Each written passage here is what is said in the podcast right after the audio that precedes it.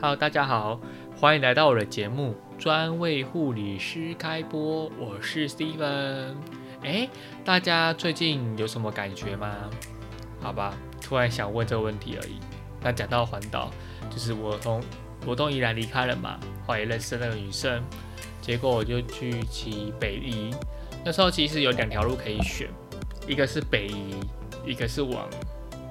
就是基隆外海那边，其实我挣扎很久，后来是走北移，因为我想说走看看北移的感觉好了。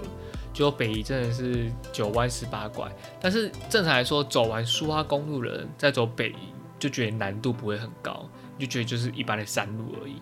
那时候到走北移也是很多水汽，很多雾，因为刚那时候也在下雨，可是雨好险不大，都算毛毛雨，所以算也是也算是顺利的从宜兰那边。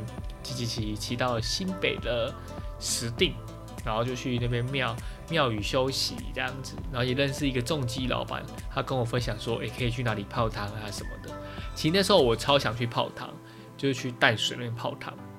对，你是不是有想泡汤的经验呢？如果有，可以按加一哦，留言加一，或是点点下面留言连接，分享你的资讯，我们一起可以聊一些泡汤的 p o c a s t 哦。